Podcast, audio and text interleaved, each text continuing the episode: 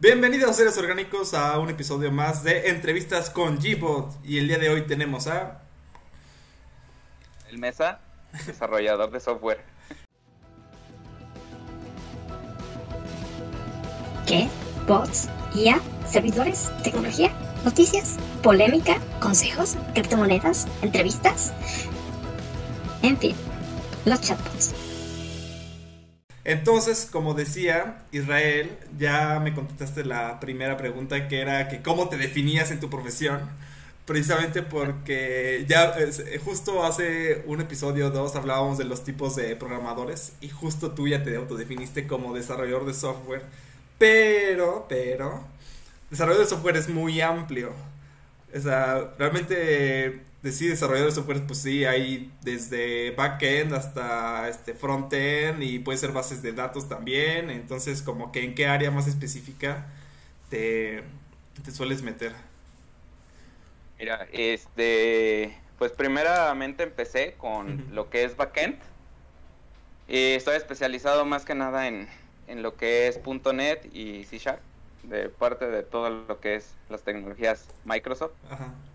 Y pues bueno, eh, también pues con el tiempo me he empezado a, digamos, a abrir en el sentido de que ya soy más como full stack, que es desde que agarras el front hasta toda la parte de, base de datos. ¿Por qué? Porque pues luego a veces por la premura y los proyectos y la falta de gente, porque eso es un tema muy muy común, este, pues uno tiene que aprender y saber de todo, pero realmente lo que más me gusta y lo que más me apasiona a mí es servicios y backend. La verdad del front, híjole, pues sí, lo tengo que hacer, pero la verdad es como que, ay, muy pesado a veces estar muy minucioso y estar acomodando campitos y haciendo dibujitos y todo ese, animaciones y todo ese show. La verdad no, me gusta más la parte lógica y, y, y pues de la parte de manejo de datos.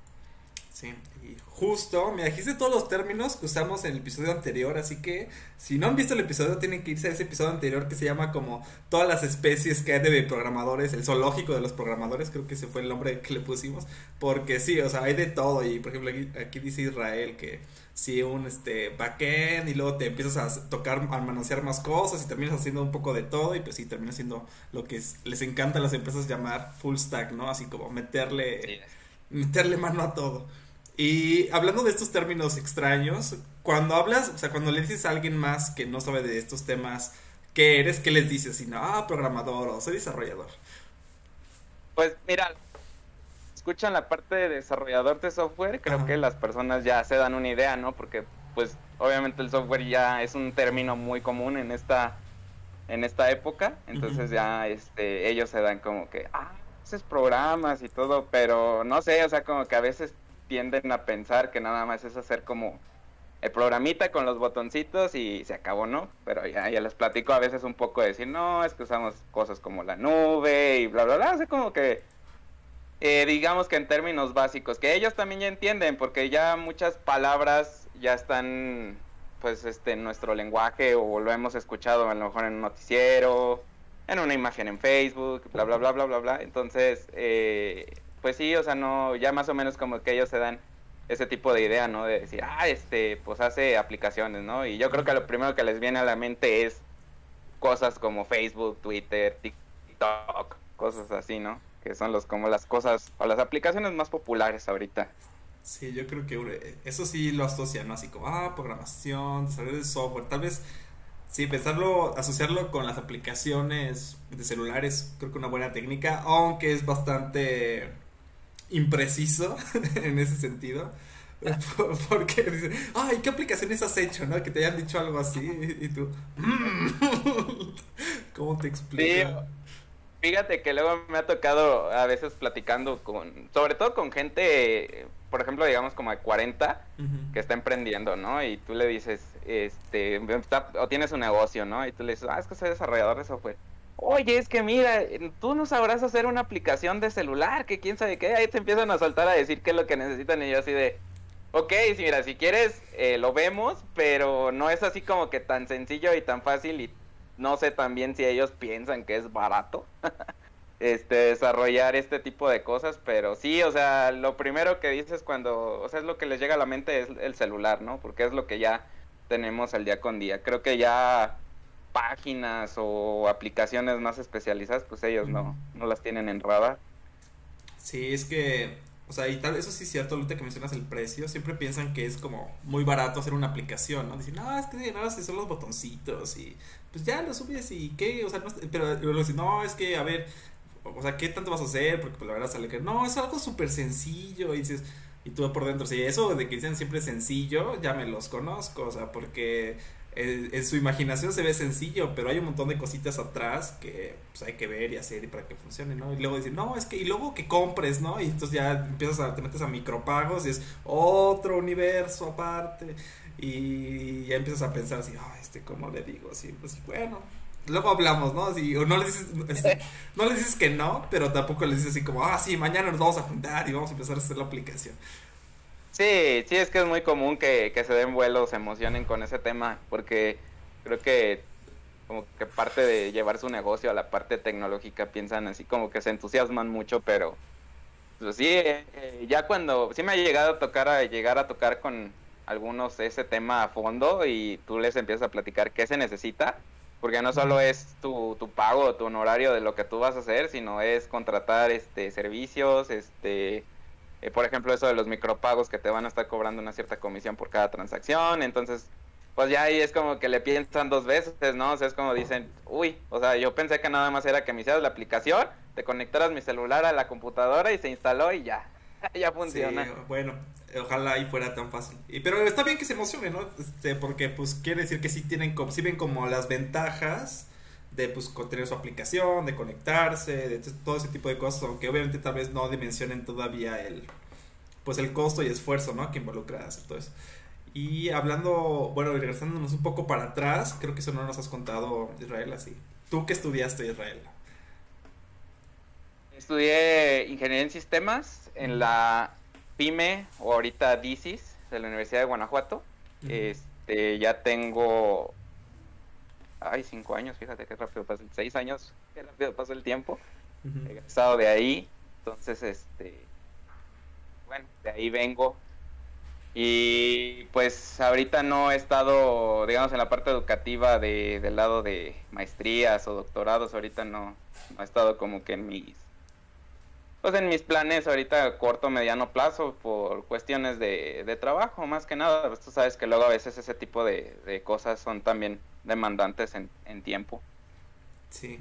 Y, las personas que quieren estudiar, o sea, porque ahorita tal vez empieza a ponerse de moda. Bueno, la verdad no sé porque ya no he hablado tanto con muchachos de prepa con respecto a si quieren ser programadores o desarrolladores de software. Pero, ¿qué les dirías a todos aquellos que están en la prepa y están por escoger una carrera y digan, ah, como que quizá me gustaría, no sé, quizás su sueño dorado es trabajar en Google de, de programador, ¿no? Porque ya he visto algunas películas. O ser un hacker, eso es su sueño dorado, ¿no? ¿Qué les dirías a esos muchachos? O fíjate, fíjate que algo muy común que he visto como que los que tienden a ser ingenieros en sistemas a futuro es los gamers. Entonces, este pues bueno, o sea, bueno, la industria de los videojuegos es ahorita una industria súper millonaria. La verdad siempre pues hay proyectos, hay gente contratando. Pues está padre, solamente, solamente yo les digo que pues tienen que ser una persona, creo que es algo como que eh, que es muy común entre nosotros que los programadores, que le guste aprender. ¿Por qué? Porque uno como programador, al conocer los procesos, por ejemplo, te voy a hablar de mi experiencia personal, que he estado trabajando en el lado financiero, tuve que aprender a hacer cosas como de matemáticas financieras, contabilidad y todo ese show para yo poder este hacer mis desarrollos. Entonces, tiene que ser una persona que sea siempre que le guste aprender. ¿Por qué? Porque tienes que hacerlo para después tú pasarlo a la lógica de código y a plasmarlo en el código para que el programa lo haga.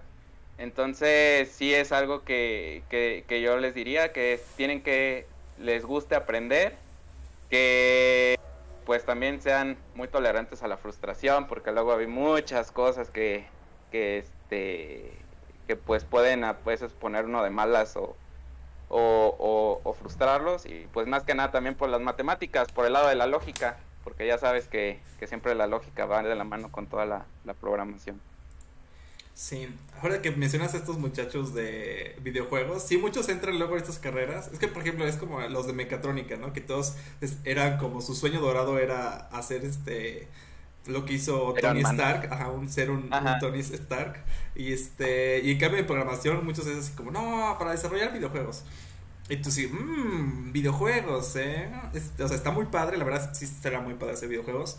Sin embargo, yo creo que como todo el mundo quiere hacer videojuegos, ahorita está súper, súper, súper, súper peleado. O sea, sí tiene que ser muy bueno, dedicarle muchísimo tiempo. También eso de aprender es importante, sobre todo en el en la parte, como tú dices, de...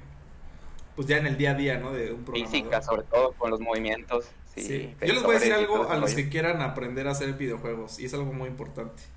Este, sean buenos en matemáticas. sí, también. Porque no tienen idea de todas las matemáticas que hay en los videojuegos, pero así, no tienen idea. O sea, les puedo empezar a mencionar así muchos ejemplos. Este, o sea, desde la parte gráfica de cuando tienes la cámara, simplemente las cámaras, cuando haces rotaciones de cámara, todos son operaciones, este, bueno, matrices, tal vez no estén muy familiarizados con el término de matrices, pero son operaciones matemáticas justo para poder transportar como todo ese mundo que gire alrededor de tu personaje cuando da la vuelta, o sea, y nada más eso es un tema. Y así, nada con ese es un buen ejemplo. Igual, por ejemplo, cuando, no sé, si es de disparos, es un shooter y vas a estar disparando. A ver, las balas van a ser simplemente rayos que le disparen así instantáneamente o si va a ser un proyectil literal que se mueva así con parábolas y todo. Porque eso eh, se diferencia mucho. O luego, por ejemplo, algo que es bien difícil es, es hacer las animaciones, como por ejemplo para fuego. Por ejemplo, el fuego siempre que lo veo animado, este, luego lo veo horrible, a otros sí le sale bien este, las partículas de humo que luego usan también luego son horribles. Este, todo tiene su chiste y entonces sí tienen que ser bastante buenos. Entonces no le huyan a sus clases de matemáticas y físicas. Este, sí las van a utilizar bastante.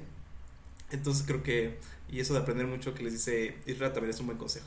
Y ya estando en la carrera, ahora pensando los que ya están ahí batallando, llorando en esos finales de, o bueno, ahorita yo creo que más bien están de vacaciones. Entonces ya pasó esa fase de llorar.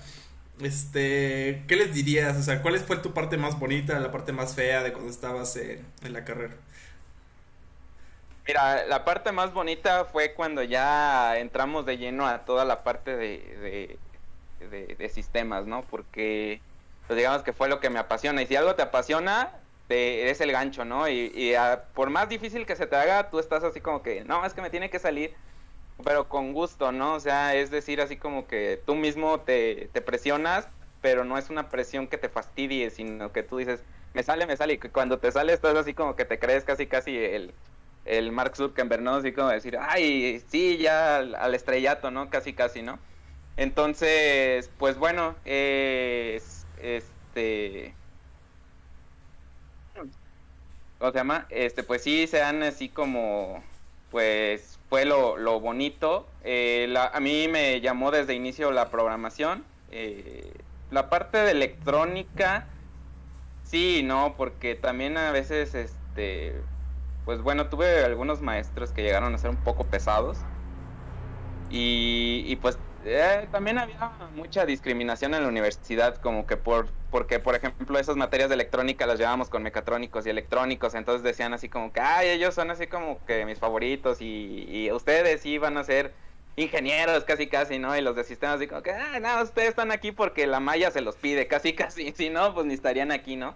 Entonces, pues eso como que me lo hizo hacer un poco pesado, o sea, de decir así como que hasta los mismos maestros se ponían así como que en ese plan y, y, lo hacía cansado, la verdad sí lo hacía muy, muy cansado.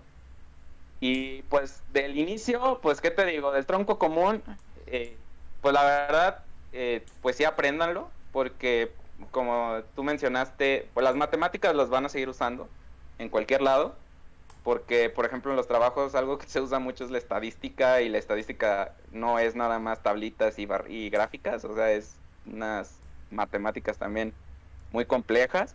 Entonces, sí, échenle ganas a todo eso. Tal vez la física ahí, pues si no, se van a ir al campo de los videojuegos o modelaciones o ese tipo de cosas o de investigación. Pues la pueden dejar un poquito de lado, pero pues digamos que si se van a esos campos, pues sí tienen que aprenderlo porque luego les van a pedir simulaciones o software que haga o los videojuegos, ¿no? Con si es de involucran mucho movimiento, pues colisiones y todo eso de las partes de los movimientos y todo ese rollo, todo, todo, todo un tema y lo van a ver. Entonces, ese es mi consejo. Eh, no se desesperen porque sí, a veces las carreras de ingeniería llegan a ser muy pesadas y pues piensen que su esfuerzo va a llegar a, a, rendir frutos porque ahorita con la pandemia y, y, con todo lo que se está dando con esto que dejó el COVID, pues son carreras que están muy demandadas en todos lados. Entonces, pues trabajo siempre va a haber. Sí, bueno, me voy a soltar varios puntos para seguir con eso justo que mencionas de la pandemia. Es que tú me has dicho, por ejemplo, que ahorita ya les cayó el 20, sobre todo a nuestras empresas mexicanas, de que pues ya tenían que tener las cosas también en internet, o sea, tenían que tener una página decente, que pudiera aceptar este usuarios, que pudieras hacer citas por internet. O sea, yo sé que estás como metido un poco en esta parte de digitalización de procesos. Entonces, o sea, ¿cómo has sentido que ha cambiado la carga de trabajo o la mentalidad hacia ese tipo de procesos? Pues mira, la verdad sí cambió radicalmente. ¿Por qué? Porque, mira, nosotros como área ya teníamos como la, idea o el proyecto de, digitalizar o, de llevar esos procesos a, un sistema, ¿no? Para liberar la carga burocrática que era a veces de estar haciendo revisiones, de estar este, recibiendo documentos y shalala. Entonces, este, pues sí, sí digamos que, ya estaba planteado el proyecto y las áreas como que estaban en su zona de confort. La verdad así lo puedo describir, es en su zona de confort. ¿Por qué? Porque no se veían como que la necesidad tan urgente de decir, es que ya lo tengo que hacer. Ellos estaban cómodos y, así, eh, a lo mejor teniendo a dos o tres gentes de más porque necesitaban revisar más cosas a papel o a manita, pero eran felices. Llegó la pandemia ¿Y qué pasó? Que eh, pues se dieron cuenta que esos procesos eh, a distancia no servían. Entonces ahí fue cuando empezaron a sentir la necesidad o la urgencia de, sacar esos procesos a, los portales o, bueno, un portal web, aplicación este, móvil, etcétera, ¿no? ¿Para qué? Para que pues el instituto pudiera seguir operando porque eh, eso era como algo que, que, no, que no querían hacer, o sea, no querían parar, ellos querían seguir este, pues, otorgando el servicio, entonces por eso llegaron a, a decirnos, me urge, no quiero parar y sácalo. El problema es que, pues a veces muchos de esos proyectos tenían un avance bien mínimo y nos sobrecargaron de trabajo para que en dos, tres meses saliera, porque les surgía, porque a los jefes directivos les, les surgía, y entonces venía la instrucción desde arriba y prácticamente pues presionaron a full. Y siento que pues es que les pasa como, como todo mexicano, Agustín, que pues ahora sí que muerto el niño tapan el pozo. sí, ¿no? Que ya se está ahogando y buscan ahora sí que dónde están los botes. Este. Y por ejemplo, pensando en esta parte de digitalización y que muchas personas pues están acostumbradas a hacer el trabajo físico y que les llegue como todo a mano y que lo hagan a mano y a lo mucho luego lo subirán a algún Excel, ¿no? O sea, ¿no te ha tocado lidiar con, o sea, como ese temor que no lo mencionan de que, pues, si todo se digitaliza o se automatiza, pues que ellos puedan perder su trabajo? O sea, ¿no te ha pasado? O que eh, quizá no ellos directamente, pero quizá algunos de sus subalternos, no sé, quizá la persona o el becario que tenían ahí copiando o pasando de mano a Excel todos los formularios, pues van a decir, no, pues este cuate ya no lo ocupamos, así bye. Este, no sé, creo que eso es este, creo que las empresas hasta tienen como estrategias de cómo evitar ese medio. Ahorita yo digo como lo que he visto que usan, pero ¿cuál ha sido tu experiencia en ese aspecto? Fíjate que sí hemos tenido cierta renuencia para, el sistema cuando se libera, porque ya he liberado varios. Eh, y cuando me tocaba dar como, bueno, porque ya ves que te comenté de inicio que pues aquí lo tienen uno de todólogo por falta de gente. Este, también las capacitaciones usuarios las hago yo. O sea, soy desarrollador, capacitador, todo, ¿no? Entonces, cuando les, les hago la capacitación en mostrarles, ah, mira el proceso y así se va a hacer y le das clic aquí y aquí y así, toda la presentación, empiezan a, tener una cierta renuencia, como a decir, ¿y es que eso para qué? Es que no, así como estamos está bien, que quién sabe qué. Nunca llegaron a externar, eh, o sea, como, ay, pues ya con este sistema, pues yo qué voy a hacer, ¿no? O sea, este, ¿qué va a pasar conmigo?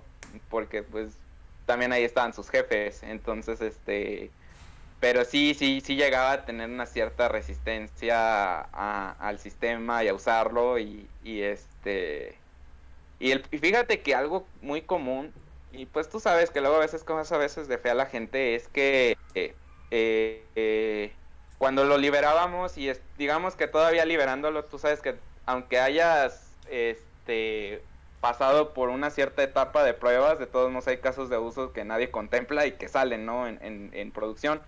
Entonces siempre estamos como en vigilancia del sistema mínimo unos tres meses para, pues, para poder atacar de lleno cualquier incidencia y no, pues digamos que no detener tanto la operación. Me ha llegado a pasar de que son muy feos en el sentido de decir, es que el sistema no sirve, es que el sistema ya, ya, ya falló. Y, y luego yo me pongo a ver, por ejemplo, eh, decir, ¿no? Es eh, una factura, de realizar una factura de, de un contrato. Y dicen, es que el sistema no sirve, y quejándose con sus jefes ahí diciendo que el sistema y que no sirve y que está mal hecho y bla, bla, bla, bla, bla, bla. Y luego yo me pongo a revisar digo, ok, a ver, déjame revisar el caso.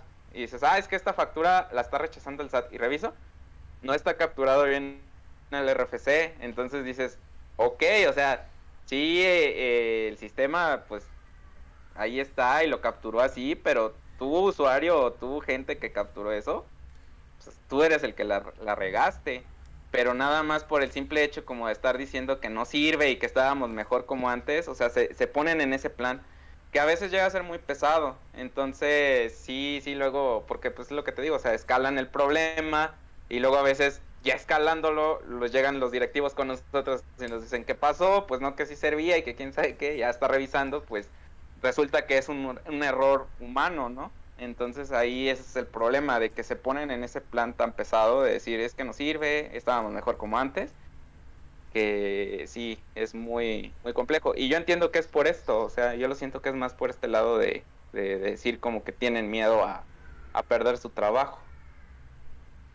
Pues sí, sí, es que sí se entiende y, y, es como te digo, nunca te dicen eso, ¿no? Así, no, o sea, y nunca me ha tocado escuchar que un no sé, casi, siempre luego uno le plantea el proyecto a la gente más arriba porque son los que autorizan.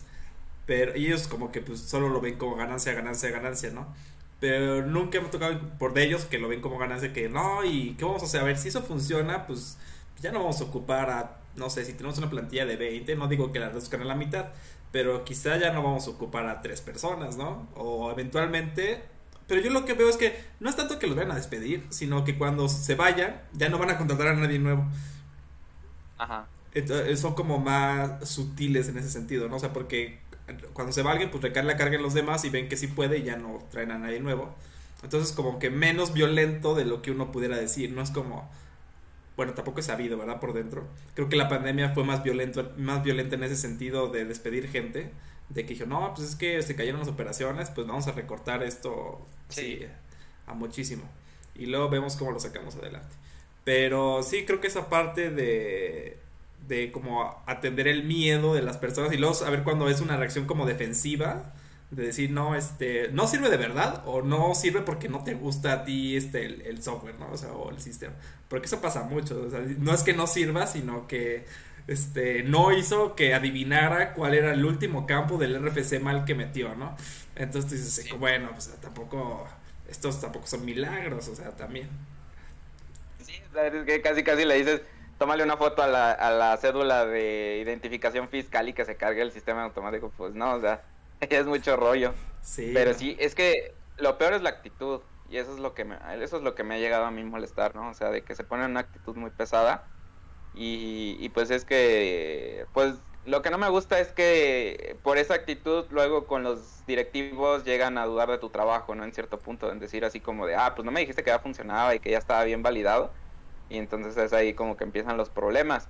Pero pues bueno, o sea, es que ahí este, pues es error humano. Ahí sí les digo, ahí sí no, no puedo hacer nada. Le digo, es el mono, no, el, no la máquina. Sí, como dices, ese error de capa 8. Ándale. Bueno, este es un chiste súper técnico, pero bueno, los que eh, sepan de esto lo habrán entendido.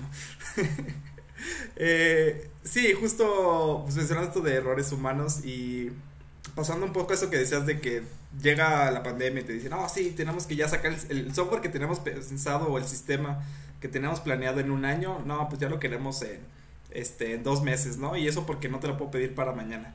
Entonces ya llegamos ahora sí finalmente a la parte de domesticando deadlines absurdos. Y, y, por ejemplo, ¿cuál es como tu reacción? ¿Qué es lo primero que dices? ¿Cuál es la primera como decir, no, pues es que esto no se puede? No sé, si te lo dijeran eso en dos semanas, ¿no? Que dijeran, no, es que en dos semanas ya queremos que la gente pueda subir sus documentos, ¿no? Y digo, no, es que es bien fácil, solo subes los documentos y pues ya. De hecho, mañana, quiero que esté mañana. ¿Qué les dices ahí? ¿Cómo lidias con ese deadline absurdo de que lo quieren para, para ayer? Agustín va a sacar mis peores traumas aquí. bueno, es que es un problema que a todos les pasa, ¿no?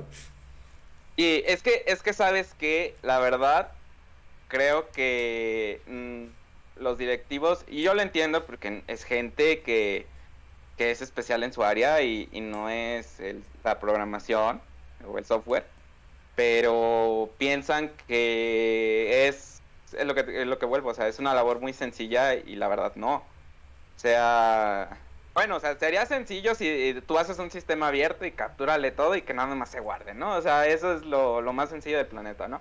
Pero ellos quieren que, que, valide, que mande, que haga, que guarde, que quién sabe, o sea, todo, todo, todo un relajo.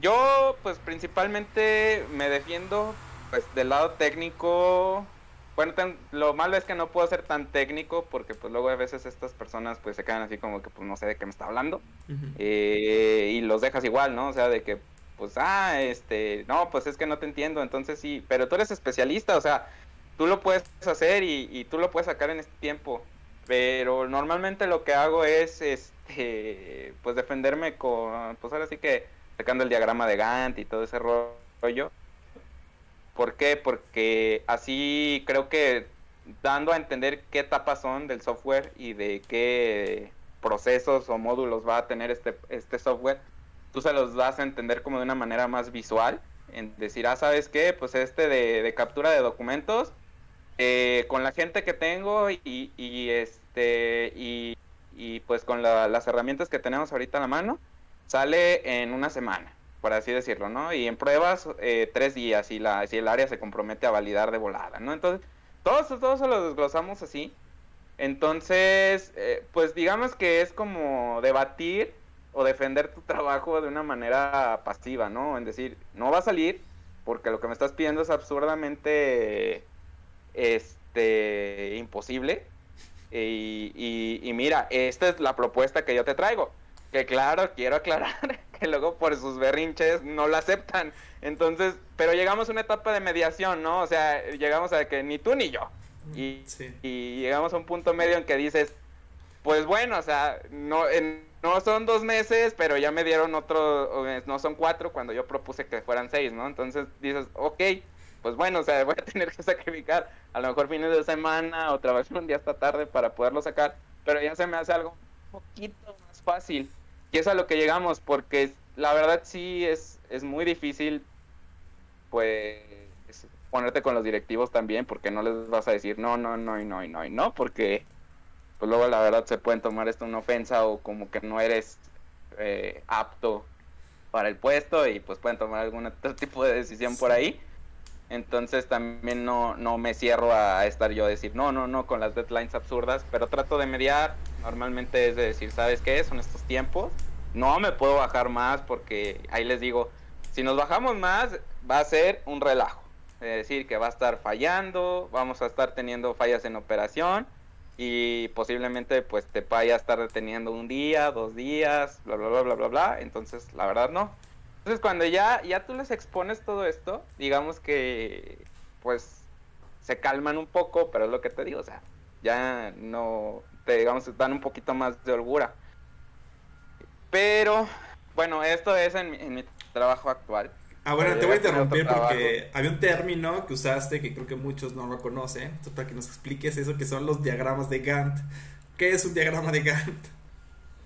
Bueno, simplemente es palabras básicas es nada más tú estipulas tus etapas del proyecto y las cosas que son y con una grafiquita de días tú vas diciendo de tal fecha a tal fecha este se va a trabajar este módulo y por ejemplo lo, lo interesante o en el software que se da es que si normalmente son equipos no solo es una persona tú puedes empalmar eh, puedes decir puedes llegar a empalmar procesos, ¿no? En decir, ah, ¿sabes qué? Pues Israel Mesa va a hacer este, este proceso, pero también a la par va a estar Agustín eh, trabajando el siguiente proceso, las mismas fechas, ¿no? Entonces, ahí, eh, pues digamos que los directivos, viéndolo de manera más visual y cómo se va a trabajar de manera, este, pues digamos, eficiente, ellos ven cómo se va avanzando en el proyecto y ya se quedan un poco más tranquilos. es una manera, es como, digamos, algo visual para representar un proyecto. Sí. Y respondes a su deadline absurdo con otro deadline absurdamente largo, ¿no? Así de que dice, no, dos semanas y tú, no, un año. punto medio, seis meses.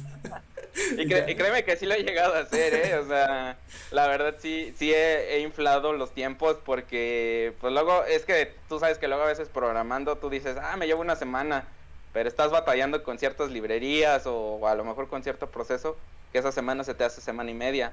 Entonces, ahí sí es donde tienes que estar como jugando, ¿no? Con los tiempos, porque tú ya, digo, o sea, pues viejo lobo de mar ya sabe, ¿no? A lo mejor uno, yo siendo más, este, menos inexperto, a lo mejor ya no estando tanto tiempo trabajando, a lo mejor se hubiera dicho, sí, en una semana lo termino y, ahí yo comprometiéndome y la verdad, pues no, ¿no? No sale. Que ahorita sí ya he enseñado un poco a inflar los tiempos. Sí, y, y es bueno eso de reducir, creo que eso siempre ayuda porque te ayuda a dimensionar, o sea, ¿Cómo era? Este, ese es un buen truco, el separar. Bueno, no es un truco, es la realidad. De que es que tú le puedes decir, no, es que tenemos que cargar esto y hacer esta validación. Pero dicen, ah, sí, validación, la validación es bien fácil. Pero entonces tú mejor desglosas la validación y pues te pones a checar. A ver, para validar este campo, a ver, tenemos que sacar esto, esto, revisar esta fuente, revisar esta base de datos, hacer la conexión, revisar que esté bien, ver casos especiales. Entonces ya le pones todas esas cositas entonces dicen, ah, no, sí hay que hacer muchas cosas. Entonces ya cuando ven que cada una de esas etapitas que tú, tú, como mapa conceptual veías así como una sola tarea y que van así, chan, chan, chan, así cuatro bloques, resulta que esos cuatro bloques en realidad son 100. Entonces dicen, ah, no, pues sí, si me echo al menos un día por cada bloquecito, pues ya son este 100 días, ya son tres meses y fracción. Entonces ya dicen, ah, no, quizás si ocupemos más tiempo. Y luego eh, tú en vez de decir de que tardas un día, dices, ah, pues me tardo un día y medio, ¿no? O un día, dos horas para agarrarle un, pequeño colchón que esperemos que no se use, pero en la práctica siempre se ocupan esos colchones por X y razones. Y, y sí, porque es que, es que sí, esa es la única forma de domesticar esos deadlines absurdos, porque si no, uno nada más se, se compromete. Sí, luego lo que te comento, de que luego había eh, pues esta es en mi actual trabajo, la verdad en el anterior era un poco más pesado porque, bueno, es que tú sabes que en una empresa privada siempre está en competencia con otras y, ay, todo un show. Entonces se comprometían con deadlines tan absurdos, pero era por su avaricia de ganar el proyecto que le valía cacahuate si te tenías que estar viviendo ahí tres semanas, ¿eh? La verdad. O sea, eso es que, que digo, o sea, qué bárbaro. O sea, la verdad, solamente por ganar este cliente. Y ustedes saben que no se puede. O sea, es que ellos llevan hasta el conocimiento de que no es que no se puede. O sea, voy a tener estos monos aquí todo el día. Les vale, o sea, con tal de ganar. Eso es algo muy, muy triste. La competencia descarada. Y bueno, pasando a cosas menos intensas. Este, hay un tema principal y yo he visto en las parte del reclutamiento es que cuando alguien sale de la carrera, pues sale, ¿no? Alegremente y dice, ah, ahora voy a conseguir un trabajo.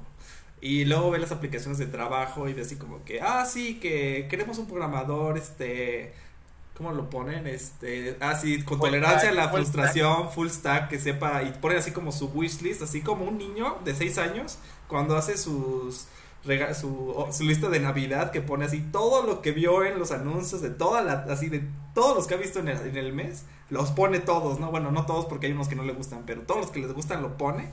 Pues así son ellos, ¿no? ¿Qué consejo les darías a los que empiezan a buscar su primer trabajo? que cuando vean la oferta si dice tolerancia a la frustración, este, disponibilidad de horario, huyan. la verdad, eh, eso es la entrada a que te van a explotar. ¿Por qué? Porque este, quiere decir que es una empresa que normalmente es un relajo, la verdad, no lo puedo describir de otra manera. Que, que esto hace que, que te estén presionando, no, no, te estén respetando tus días de descanso, etcétera, ¿no? Ah, te faltó. O dejándote tarde. Te faltó un término que también ponen mucho que es tolerancia al estrés. Ah, sí, cierto. Sí, Como sí, si cierto, te vacunaras o qué, así, ah, sí, psh, me vacuné, ya soy tolerante al estrés. Al estrés, sí, la verdad, es, esos son muy malos. Y otra cosa que les voy a decir es que eh, yo he visto que cuando agarran recién egresados les dan una pava de sueldo, la verdad.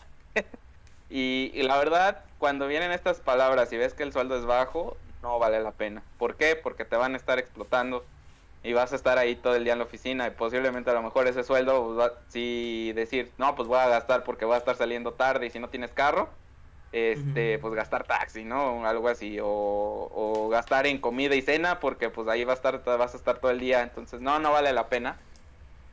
Eh, y si ya llegaron a caer en este tipo de, de empresas, creo que lo mejor que puedes, lo, lo que yo rescato de las empresas privadas es que son muy, este, novedosas en, el sentido de que siempre están a la vanguardia de las mejores prácticas eh, de programación o, o- o, pues por ejemplo si son de redes también y, y, pues soporte técnico también. Y, y, pues, pues, aprendan todo lo que puedan pero cuando vean la posibilidad de irse váyanse.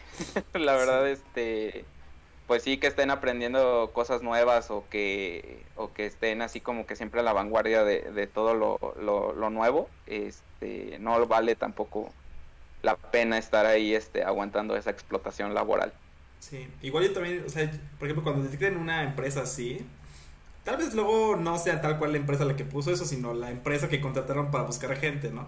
Porque eso también pasa.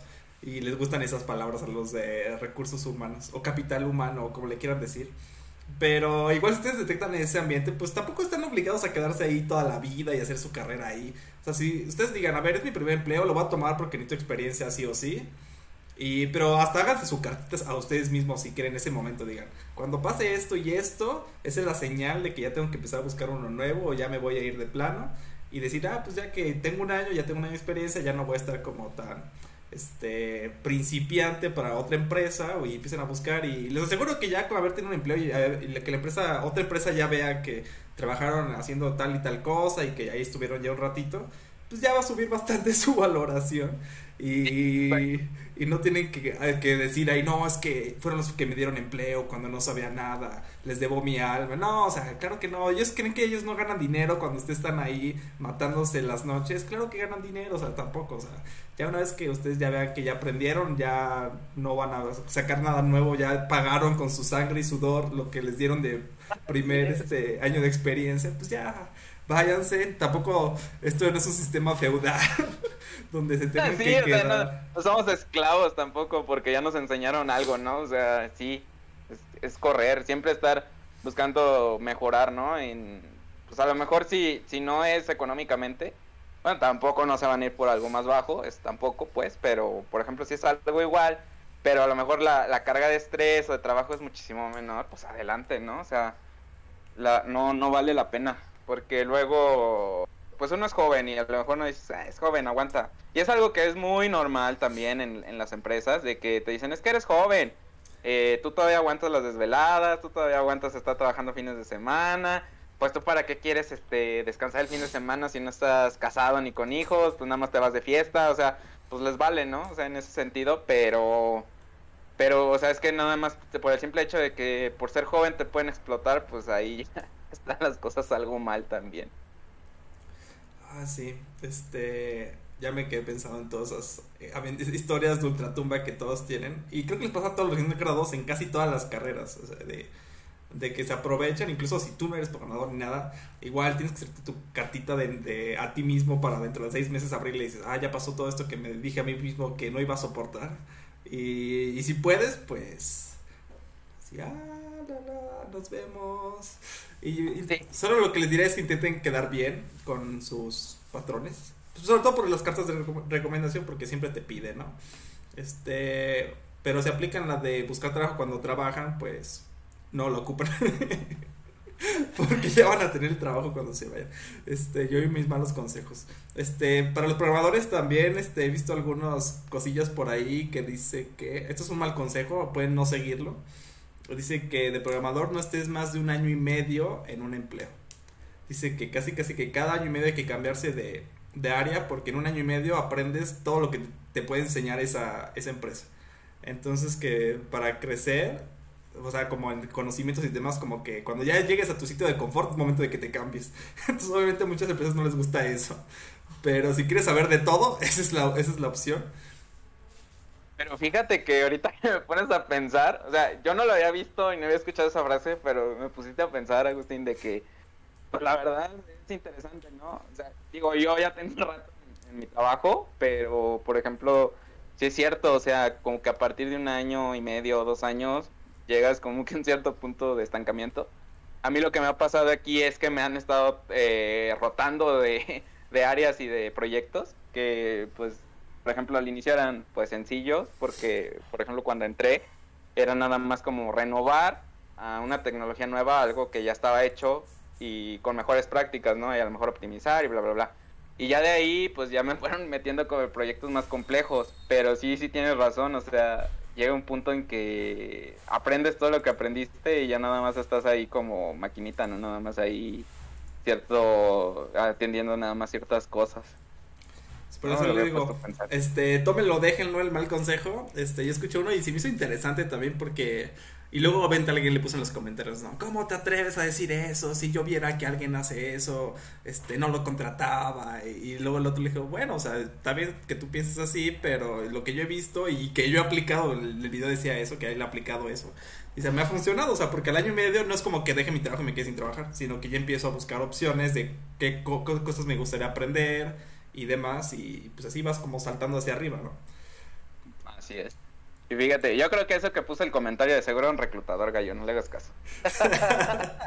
era un reclutador. Pues puede que sí, ¿eh? O sea, ¿quién, quién quita que, que, que no, ¿eh? O sea, porque sí, obviamente tú lo ves como reclutador y dices, no, este no me va a aguantar, ¿no? Pero pues ya depende. Pero por ejemplo, los reclutadores ya cuando ven que alguien ya duró dos años, que es como su, su mínimo, bueno, que esperan que dure eso este, pues ya como que también entienden, ¿no? Dicen, no, pues también él ya duró, ya quizá vio que no iba a crecer más en la empresa, ya había llegado hasta donde podía llegar ahí, pues ya le tocaba cambiarse.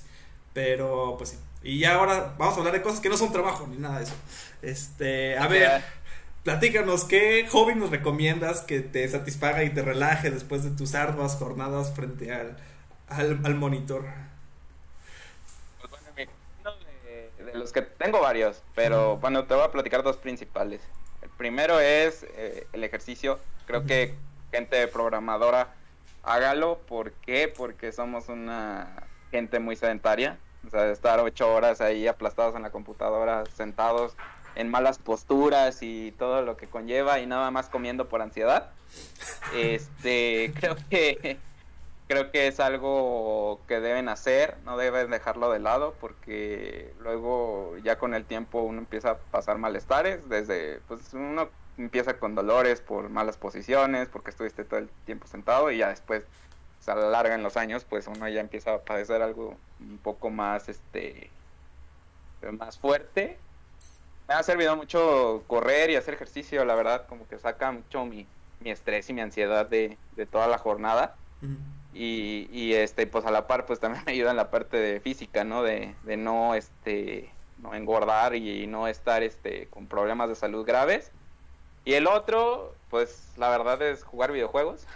Eso es algo que que pues creo que ya, casi mis 30 años no he podido dejar de hacer pero pues la verdad es algo que, que me da como un escape no de, de, de todo. Y, y pues sí sí es algo pues muy padre, ¿no? Porque luego a veces uno, los, por ejemplo, los shooters dice, ay, aquí desquito toda mi, frustración contra, contra lo que me pasó en el trabajo, ¿no? Y ahí estás ahí haciendo hasta puntos extra, ¿no? Por todo tu enojo que traes cargado. Así poniéndole caras en tu imaginación, o este es fulanito, Sí, la verdad, entonces, bueno, cada quien es, este, pues a lo mejor habrá alguien que no le guste los videojuegos tenga otra manera, pero bueno, a mí me funciona mucho, ¿no? Estar este, entre esas dos cosas. Y bien, ¿y alguna serie que recomiendes aparte? ¿O libro? Fíjate, fíjate que de libros sí he estado ahí leyendo, pero entre ejercicio, trabajo, este, porque fíjate que el ejercicio ya lo traigo más como hábito. Ya como que no me siento ya a gusto como de, de no hacerlo. La verdad sí me siento ya después hasta mal y ahorita con el encierro hasta insomnio me da, porque pues ya mínimo uno no gasta energía en ir al trabajo. Pero este, pero sí, los libros, sí, la verdad lo he dejado un poco. La verdad, estoy un poco más de series. Ahorita terminé la de Vikingos, la verdad, muy, muy buena. Y este, también he estado viendo la de Loki, también véanlo, muy buena si son fans de Marvel. Y, y pues ya creo que esas son ahorita mis, dos principales que recomienden, pero pues ya de, de toda la vida, pues por ejemplo, si no han visto Breaking Bad, también una excelente serie. Y ¿Cuál otra más podría decir? Tengo varias. Por ejemplo, bueno, mexicana que puedo decir que muy buena es Club de Cuervos, te va a arrancar una carcajada de vez en cuando. Y si dicen que es por de fútbol y no te gusta el fútbol, véala, no tiene nada que ver con fútbol. Bueno, no es la historia de alguien que juega fútbol, sino de alguien atrás, entonces también está muy, muy buena. Sí.